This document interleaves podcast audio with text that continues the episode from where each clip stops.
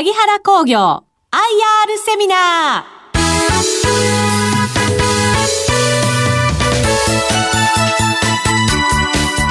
ー。この番組は証券コード7856東証一部上場萩原工業株式会社の IR 活動の一環としてお送りします。お話は萩原工業株式会社代表取締役社長浅野和志さん。聞き手は兜町カタリスト桜井英明さんです。この番組は9月9日に東京で開催した IR セミナーを収録したものです。萩原工業 IR プレゼンです。証券コード7856東証一部上場。萩原工業株式会社代表取締役社長浅野勝志さんです。どうぞ大きな拍手お願いいたします。あの皆さんこんにちは、えー、岡山県倉敷市から今日は参りました、えー、萩原工業、えー、社長をやってます浅野と申します。今日はよろしくお願いします。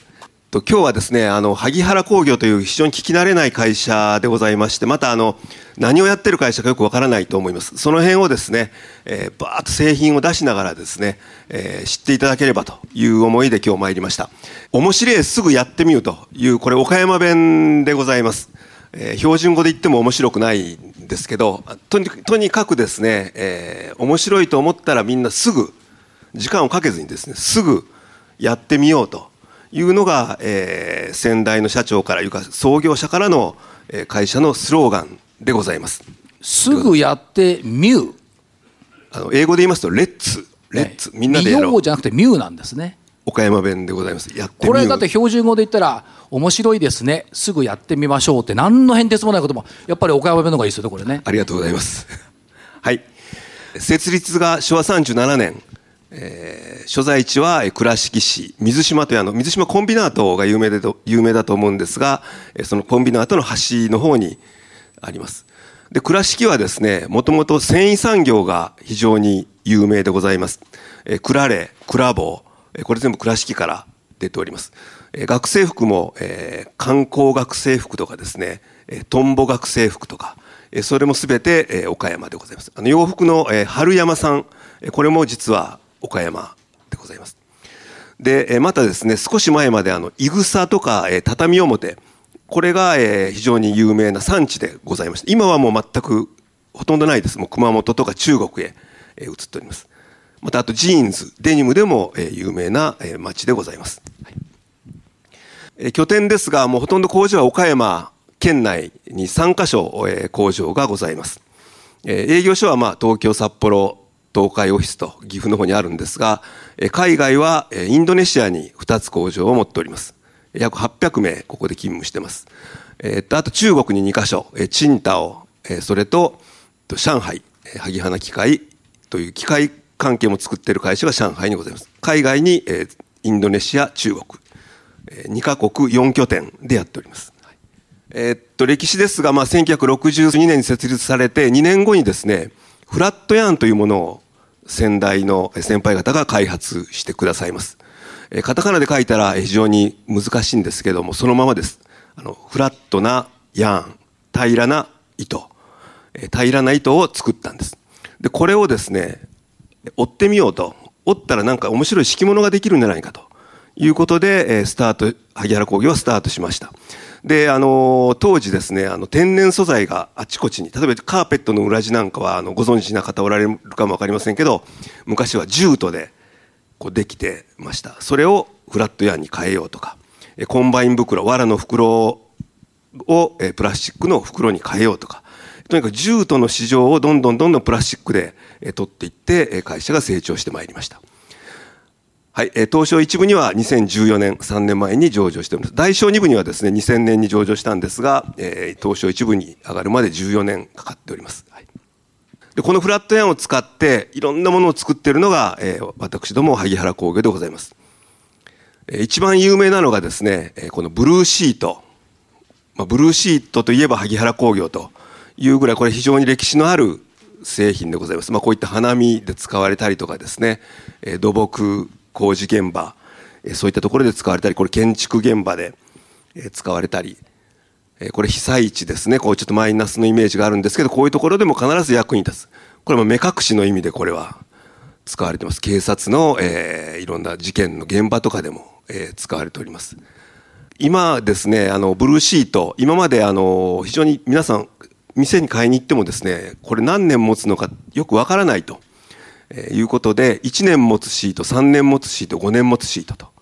いうふうに表示を変えました。今まで業界の数字で表記してたんですけど、えお客様に少しでも分かりやすくしようということで、え耐久年数を出しました、え中国品が私どもの最大の、え敵でございます。同じブルーシートでもですね値段は安いんですけど物もそれなりの製品がかなり中国から入ってきてます。それと比較されますとですね用途によってはもう必ず中国品のがいいと。一回使っても捨てるんであれば安い方がいいと。ただブルーシートの萩原工業とよく言われるんですが実際売り上げはですね、えー、10%もございません。全体の売り上げの中の10%もブルーシートはございません、えーまあ、分かりやすいんで、まあ、ブルーシートというふうに言われてます。実はこれも、えー、フラットヤンを折って作ったものなんですがあの防草シートです、えー、草が生えなくなるシートでございます。えこれはあの太陽光発電のあのメガソーラーのえ現場の下なんかにですね草が生えたら結構困るらしいんでそこに引かれてこの上にま土をかけたりとかですね、えー、して使われます。でこれがですねあの今中国品と差別化しようということで、えー、なごみシートというのを実はこれ会長の萩原が発案しまして売ってます、えー、柄和柄をつけましてですねでしかもリバーシブルで、えー、値段は3倍なんです。中国品に比べて。同じ中国品に比べて3倍なんです。鳩目というあの穴が開いてるところもですね普通はアルミでするんですけどプラスチックで同じ色でして、えー、分別しなくてもいいように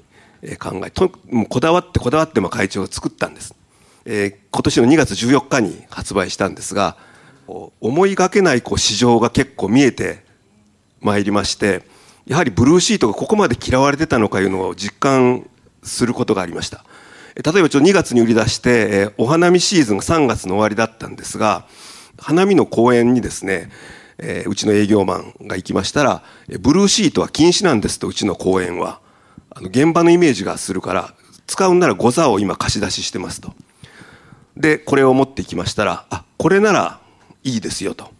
これなら使ってくださいということで今まで行ったことのない先がお客さんになってくる。要は売るステージが変わりましてですね。実はあの今年のですねあの隅田川の花火大会の実行委員会にもこれが採用いただきまして、えー、有料席に敷くシートはなごみシートにしてくださいということで買っていただきました、まあ、これぐらいですねあのシートでも売り方を変えれば売れるんだなということで会長を見直しているところでございますあのシート以外もですね実はあの人工芝の糸も作っておりますこれのトップシェアでございます。糸としてはトップシェアでございまして、人工芝屋さんに萩原工業の糸をお売りするということで、まあ、いろんな色。えこれはあの、岡山の地元に J2 でファジアの岡山というチームがあるんですが、えそこの練習場に、えー、当社の人工芝が採用されています。この人工芝の糸もですね、ごめんなさい、非常に奥が深くてですね、あの単なる草に似せればいいんじゃなくてあの夏非常に温度が上がりますので温度が少しでも上がらないような設計にして当社の糸は他の会社の糸に比べて例えば10度温度が上がりませんとかいう工夫をしております。それでもまだまだえ改善の余地はございます。はいこれじゃがいもを入れてる袋ですが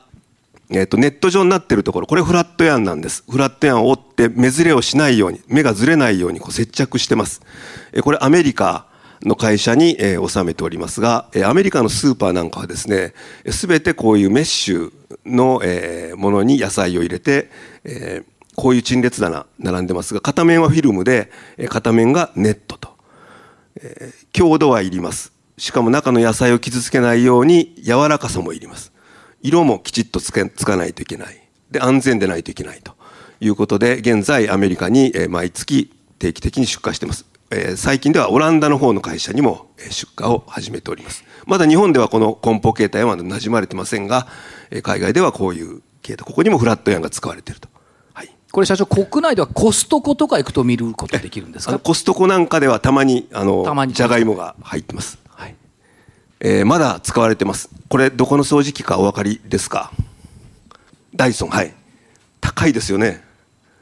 株で私儲けられ憧れてます。え？憧れてますダイソンの掃除機。高いでしょ？高くて買えない。でこれの実はヘッドのですねこの赤い糸。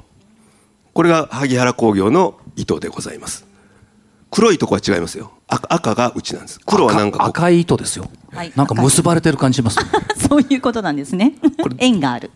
中国品からですね当社のものに切り替えていただいたということで、えーまあ、こういうところにも使われてるんですよと萩原工業のものはといういい材料にはなるんですがいまだに、えー使っていただいてます、はい。えー実はこれはですねアメリカとかオーストラリアにありますタンクライナーというあの水を溜めるですねあのタンクなんですがその中に、えーこういうタンクここに水を溜めて農業用地にこう水をまいたりするんですけどこの中に敷くタンクライナーというシートこれも萩原工業の製品が今輸出されております、えーメッシュシートですね、えー工事現場なんかにある緑のメッシュシート。これも実は萩原工業の糸を折って作ったものです。燃えにくく防煙対策品とかですね燃えにくい機能をつけたものとかもございます。で実はこのメッシュシートあるお客様がですねうちのホームページで「面白いすぐやってみよう」というのを大阪の方が見られてあ何でもやってくれる会社かなということで問い合わせがうちの営業マンにありました。でうちの営業マンはもうそういうスローガンで仕事してますから、えーお話を聞いてあこれ面白いと。すぐこのメッシュシートを持ってお客さんのとこ行こうということでこれ緑ですけど実はこれ白もとかグレーもあるんですけどその白のサンプルを持ってお客さんのとこに行ったらそすぐ採用になりましたけど実はその用途がですねこれあのサッカー場なんです。これガンバ大阪のスイタスタ、えースイタスタジアムの、えーサッカー場にあの試合が始まる前にシートを引いてそこにプロジェクションマッピングで映像を映すんです。選手紹介とかですね。でそれがうちのこのメッシュを使う前は普通のシートを敷いてたんですが雨が降ったりしたら水が溜まってあの上で踊ったりするんですね女性が。滑滑るとか畳んだり敷いたりがすごい手間がかかると重いし。で何かいいものがないか、えー萩原さんこのメッシュシートってこんな大きいのが作れますかという問い合わせがありました。ですぐうちの営業マンがまあ試作品を作って持っていったらすぐ採用になって。これ8月の中旬から今現在使われております。こういったところにもあの建材用のメッシュシートが使われていると。いうことでまだまだいろんな用途があるんだなというふうに感じておりますはい、こういった土の袋ですね、大型土の袋。この袋も実はフラットヤンを折って作って、えー例えばインドネシアの工場で縫製加工して袋に仕上げております。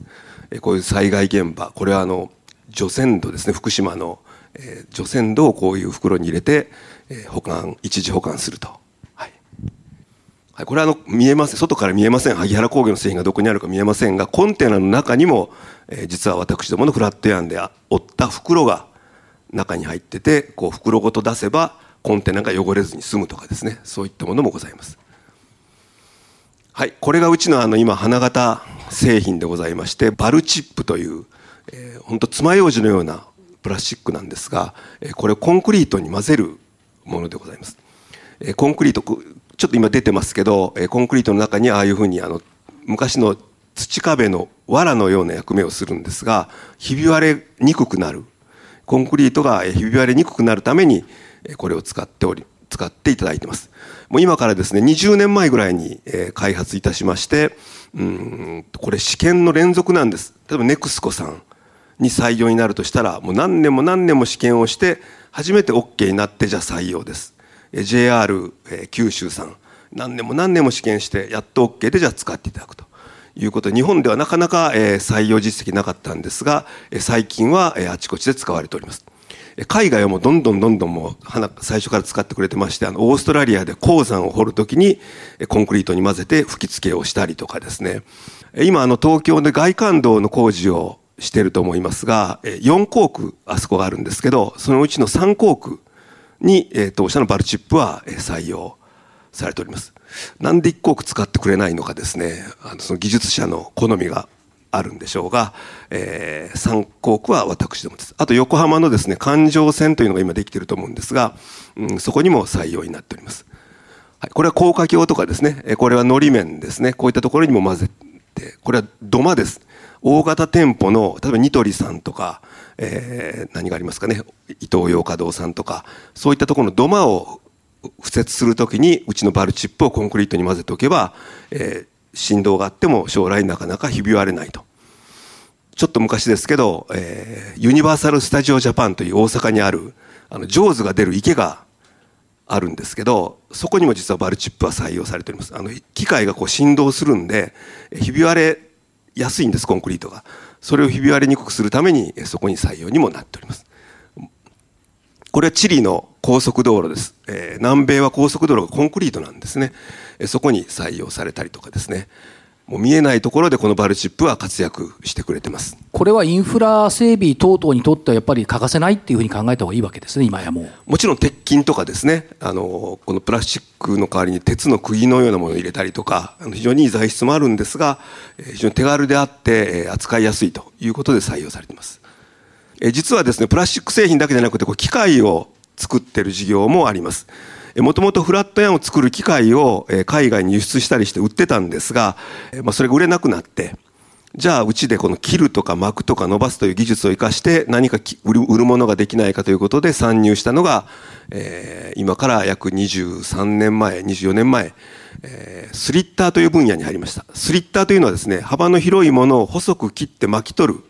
スリットする機械でございます。最高発で日本に5社、まあ、うちを入れて5社大手がある、大手いうかスリッタメーカーあるんですが、うちはその最高発でございます。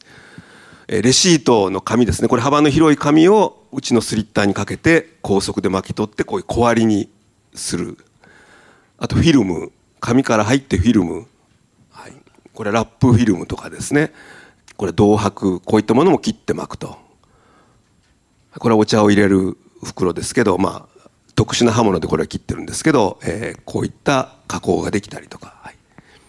液晶の、えー、いろんな変更板であったりそういったものを切る。スマホの、えー、部材を切るフィルムを切る。で今はですねこうちょっと分かりにくいんですけどあのリチウム電池。車のあの電池の中にあるあのセパレートフィルムという特殊なフィルムが非常に柔らかくて伸びてちっちゃい穴が開いてるんですけどこれを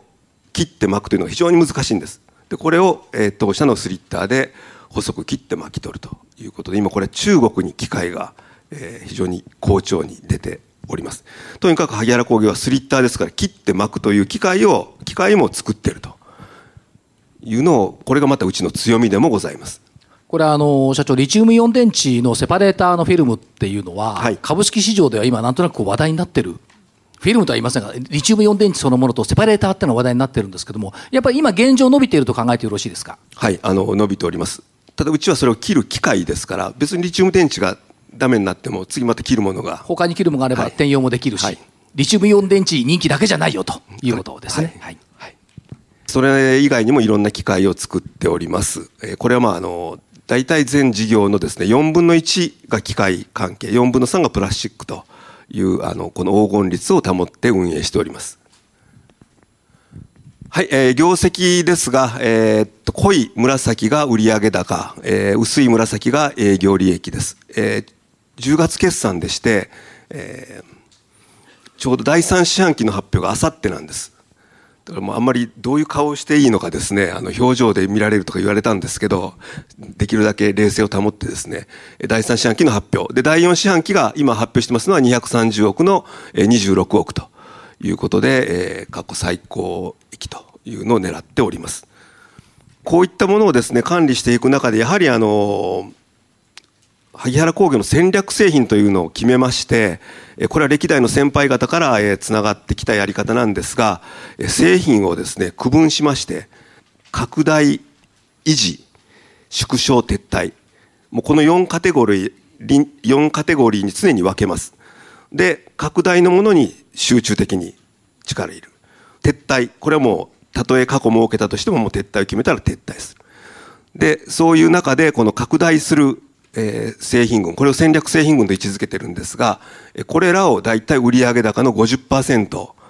に持っていくようにコントロールしていってだから、儲けの少ないものはやめて、儲儲かる方に持っていくということでバランスをとっています。これをですね、大体売上高の今51%、まあちょっと下期がですね、減るんですが、50%をめどにやっております。例えば今テープとかバルチップいろいろ言いましたけど、ここの穀物カバー用クロスというこれなんかはですねアメリカに輸出してるんですがこれ穀物にカバーするもう山のような穀物なんです。日本で言ったらちちょっとした山に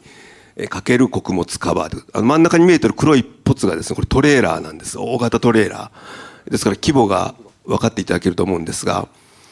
はいえー、っと営業利益率です。えー、っとさっき言いました4つのカテゴリーに分けていきますんで利益をずっと重視してまいりました、えー、売上より利益ということで過去ずっとやってまいりまして今11.3%はい。もうこの辺はもう皆さんの方がプロでございます、えー、1株当たり純利益の推移。ちょっと落ちてますけどあの去年純利益がポンと突発して増えておりますこれはですねあのうちのある工場に県道の道が通りましてですねその土地の収容費用が、えー、約3億入ってまいりまして去年の純利益がちょっといびつになっております。それを除けば、えー、綺麗なカーブになります。とにかく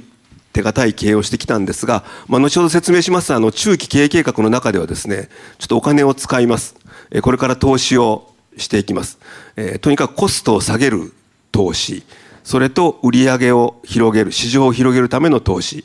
こういったものを今中期経営計画に盛り込んでおります。ですから自己資本比率はひょっとしたらちょっと下がっていくかも分かりません。はい。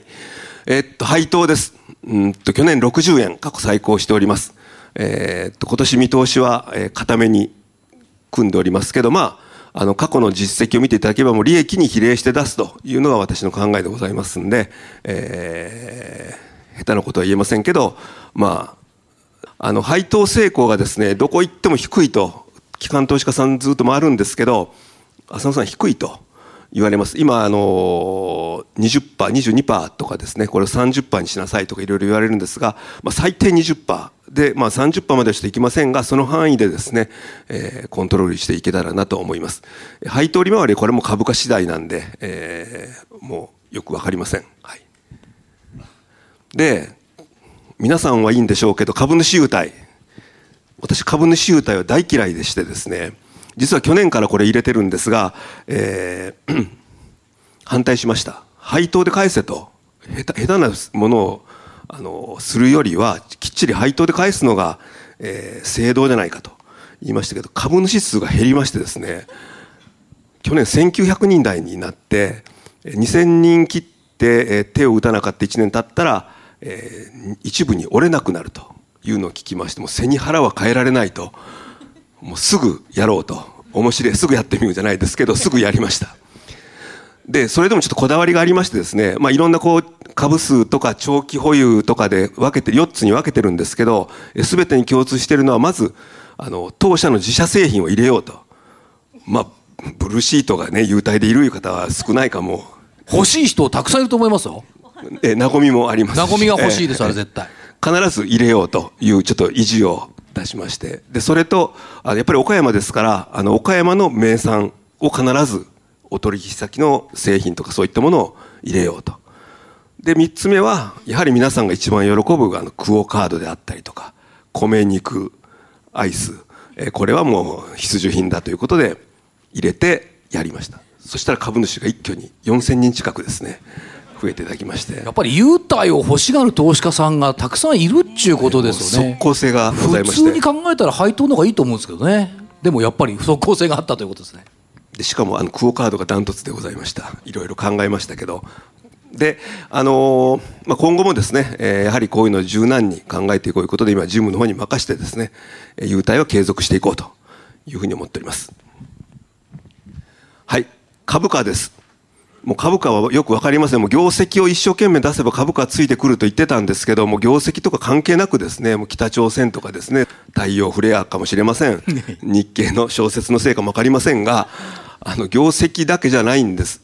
でとにかく私どもはですね株価はまあ横目でちらちら見るんですけどやはり本業のですね業績を着実に伸ばしていくということに専念しようということで、えー、今やっております。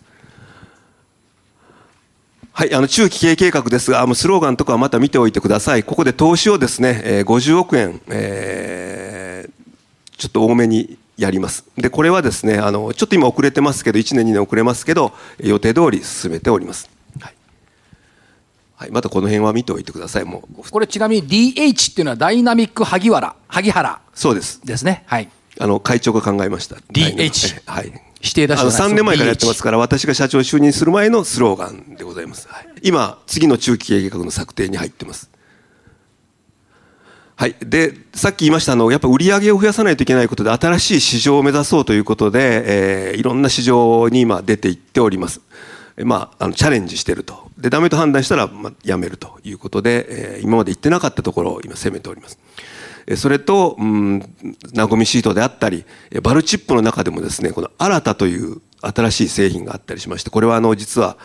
アメリカ軍のですね、滑走路に採用になったりする特殊なバルチップ、そういうあの本当のニッチ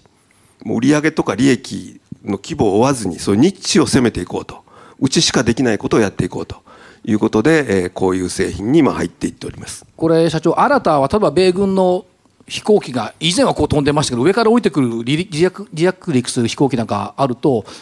滑走路がこう火を浴びたりした時にも大丈夫ってやつですね。えあのコンクリートが爆発するんですって中の水分が蒸発してコンクリートがパーンとこう弾けたりするのをこれを入れることで水の逃げ道をこう作ってですねあの爆裂がちょっと収まるらしいです。ちょっと私も詳しいことわからないんですが、えただこの糸はですねそういう断面積をこう広げて、えー、コンクリートの中に混ぜて少しでも水の逃げ道を増やすということでやっております。まあ、まだ試験段階ですけど、えー、これからこういったものも諦めずに追いかけていきたいというふうに思っております。はい。とまとめですが、え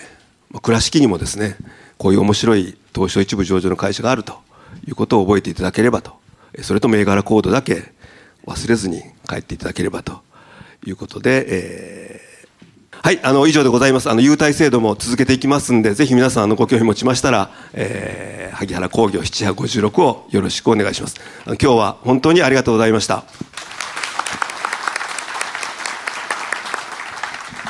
ありがとうございました社長あのブルーシートの萩原工業さんっていうイメージが、まあ、我々も多かったですし、まあ、投資家さんもそういうイメージ持ってると思うんですが実際にやっぱりお話を伺ってみるとブルーシートの比率そのものはだんだん全体の中では低くなってきて他のものが伸びているなとこういう印象なんですがこの認識で間違いないでしょうか、はい、あの機能性シートというのを戦略製品として伸ばしていっております。特殊な機能を持った燃えにくいシートであったりとか、そういったシートを増やしていってます。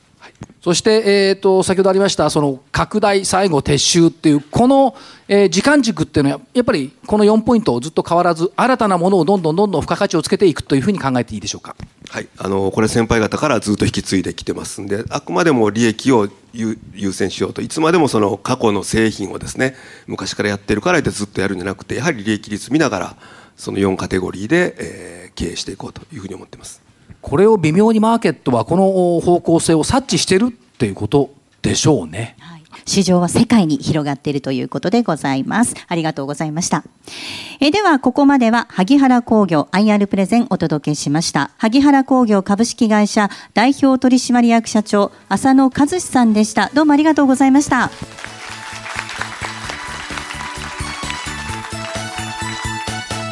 萩原工業 IR セミナー。この番組は証券コード7856東証一部上場萩原工業株式会社の IR 活動の一環としてお送りしました。